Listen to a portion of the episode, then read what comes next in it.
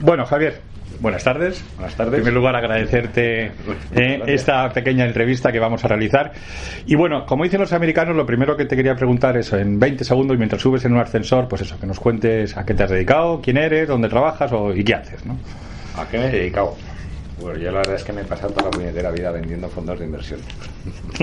o casi todo. o Lo casi cual está muy bien, ¿no? Entre otras cosas porque el tiempo que pasamos en la oficina es muchísimo más que pasa que el que pasas en tu casa y con tu mujer y tal igual, con lo cual he pasado mucho más tiempo vendiendo fondos que el, que, que- que el resto. Y, eh, ¿Y qué he hecho? Bueno, pues el, el- vamos a ver, yo empecé en el mundo de los fondos en mutuactivos eh, hace ya unos cuantos años, o sea, de esto, pues ¿qué puedo hacer? Eh, pues, 16, pues posiblemente 20 años a, a lo mejor.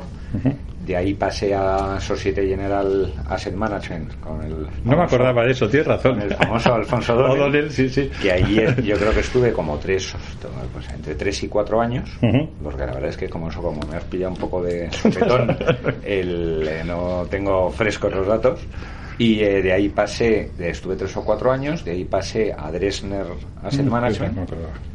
¿Vale? donde estuve poco más de un año hasta que ya pasé a JP Morgan, que eso sí me acuerdo que me incorporé en enero del año 1999, con lo cual pues estoy en el año 14.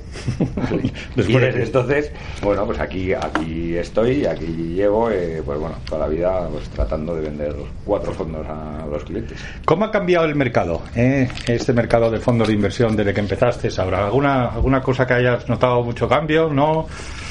Pues mira, ha cambiado un montón, la verdad. Ha cambiado. eh.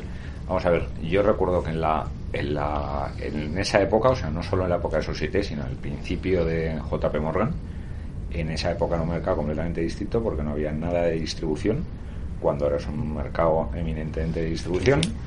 Estamos hablando de que en esa época los, eh, pues bueno, pues veníamos eran los años en los que un poco antes pues eh, los tipos en España estaban altos, con lo cual aquí no diversificaba nadie porque no tenían ninguna necesidad eh, eh, y empezaban tímidamente a mirar fondos de inversión.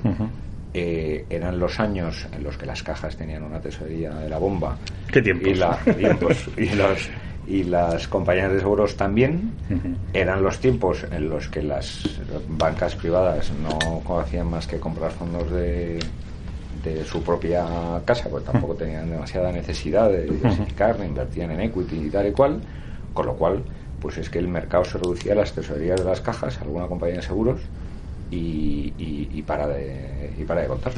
¿vale? Con lo cual, pues bueno, eso digamos que yo creo que fueron los primeros años y luego ya pues se fue poco a poco abriendo el mercado. Pues yo creo que algunos empezamos a ver que aquí el mercado podía venir a través de acuerdos de distribución y con alguna banca privada tal y cual.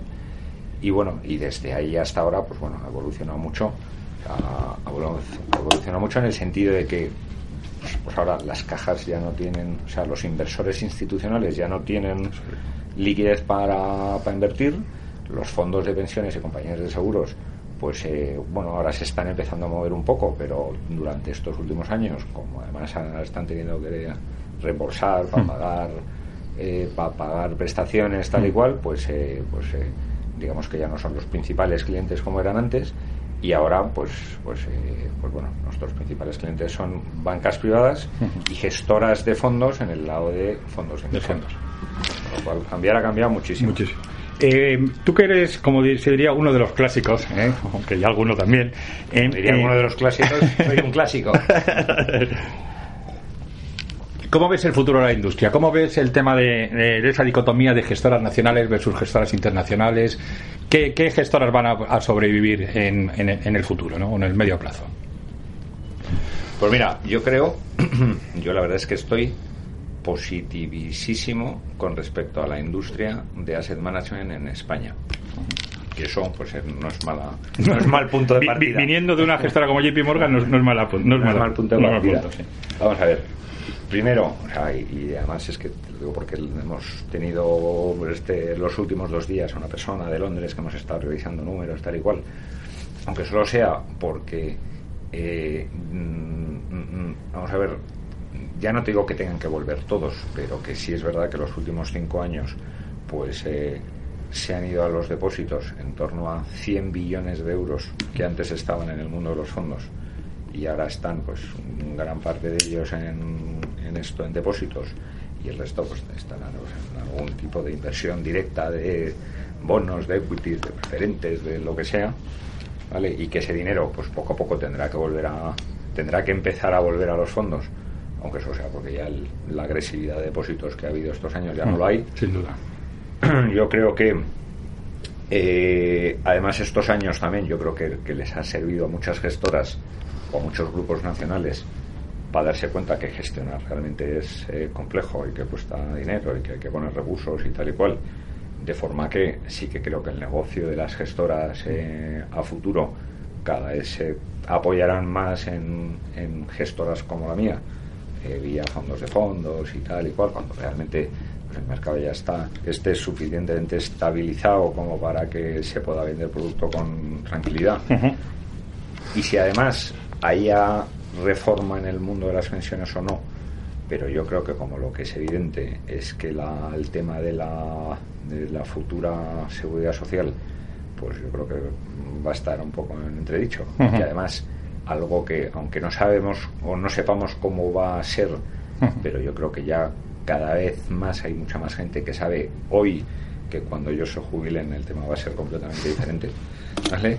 Eso creo que nos va a llevar a que, a que cada vez más el español no va a tener más narices que concienciarse en ahorrar. Y eso, y, y, creo que el vehículo fondo pues eh, va a ser y será un vehículo extraordinario de inversión y de ahorro a largo plazo, tal y cual, como lo ha sido siempre, pero, que pero que creo que a futuro, pues como la necesidad de ahorrar va a estar ahí, pues yo creo que el inversor, pues de alguna forma va a utilizar mucho más el, el, tema de fondos de inversión, con lo cual pues yo sí que creo que tanto para la industria de, Nacional, de activos en general como la industria internacional, pues yo creo que poco a poco pues eh, será siendo más grande. Con esto no te digo que vamos a volver a los niveles del 2007 en un año, porque eso no es factible, pero que sí que creo que, que, venga vía reformas de pensiones, vea, venga vía reforma fiscal de los fondos de inversión, o vea, venga como venga, eh, pues como ya no hay esa necesidad de financiación o de liquidez por parte de las entidades y ya no hay necesidad de pagar esos 4%, pues eh, creo que poco a poco va a ir volviendo mucho dinero a los fondos. Bueno, Javier, volvamos un poco a, tu día a día. ¿Cuál, ¿Cuál ha sido el cliente que más te ha costado convencer de la bondad de los fondos que vendías? ¿O algún cliente que hayas, digamos, hecho una muesca en, el, en la pistola que has dicho, este ha caído? ¿Algún? Eh? Bueno, este ha caído o de los que todavía no ha caído. todavía quedan, ¿no? Joder, pues eso es, eso es una. Pero hay... A ver, me tenías que haber dicho las preguntas antes para, te la dejo, para, Te la dejo otra cosa. Y otra cosa, esa, esa, digamos, no sé, entelequia que hay o que vemos en las películas americanas del mercado, de las copas, de los viajes glamurosos, todo este tema, que hay de cierto, que hay de falso, alguna anécdota que nos quieras comentar, algún viaje memorable, ¿Eh? cuéntanos un poco. Bueno, vamos a ver. Yo creo que, el, que, el, que la industria nuestra es posiblemente menos glamurosa que otras industrias financieras de otros eh, países, ¿no? ¿eh? De, otros países, ¿no? de otros países, incluso, incluso de la o de banca de. Eh, exactamente, yo creo que es bastante menos glamurosa. Eso no quiere decir que y, y, más en nuestra industria en concreto, yo creo que somos en España una industria, yo eso siempre lo he dicho, somos una industria especialmente bien avenida en el que todos seamos eh, competidores, eh, cliente, proveedor y tal y cual. Nos lo nos llevamos muy bien. Eso es cierto, sí. Y, y, eso lo que lo que significa es que a lo largo de los años pues se han dado muchas situaciones en las que lo hemos pasado bien entre profesionales de la industria, entre ellos tú. que alguna de ¿no? Como los famosos barcos de Escandia, ¿no? efectivamente. Entonces, yo de, esto, pues más o menos glamour, yo siempre recordaré los famosos viajes a Mallorca que organizaba Escandia, donde lo pasábamos, donde creo que eran todavía, bueno, todavía no, empezábamos a ser una industria muy bien avenida y lo pasábamos muy bien entre todos y todos éramos competidores, clientes, tal y cual y, y no había ningún tipo de problema para pasarlo fenomenal.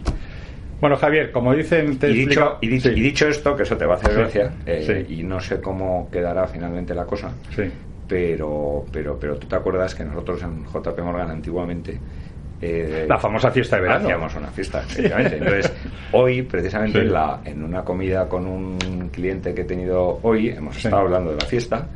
Eh, fiesta que te hace mucha gracia que nosotros dejamos de hacerla, no solo porque ya el aluvión de gente era tremendo, sino, porque, clientes. Sí, exactamente, sino porque salió una reseña en expansión Cierto, de, la, de, la, fiesta de JP Morgan Asset Management y eso la verdad es que fue el detonante para dejar de hacerla porque precisamente lo que no queríamos era pues el de estar transmitiendo un glamour, un tal cual. Cuando y, eso fue, y eso fue el principal motivo para dejar de hacerla. Entonces ahora pues eh, estamos eh, dándole vueltas que a lo mejor retomamos algo. Ah, pues genial, ya, ya sabes, ya, ya y eso se ha hoy a mediodía, con lo cual es información muy fresca. Muy privilegiada, fenomenal. Bueno, Javier, ya para acabar, eh, para no, porque esto de los vídeos y las conversaciones no deben durar mucho, si no la gente se nos aburre, eh, ¿qué consejo le darías a una persona que está en tercero, cuarto, quinto de carrera y que se quiere dedicar a este mundo de los, de los fondos, de la gestión de activos? De, ¿qué, ¿Qué consejo le darías? ¿Qué características personales crees que debería tener esta persona para, para meterse este en este mundillo? Pues mira, vamos a ver, yo creo que la mejor forma de ser un gran profesional en este mundo es, eh, es gestionar dinero, porque la gestión de activos, pues, como su propio nombre indica, significa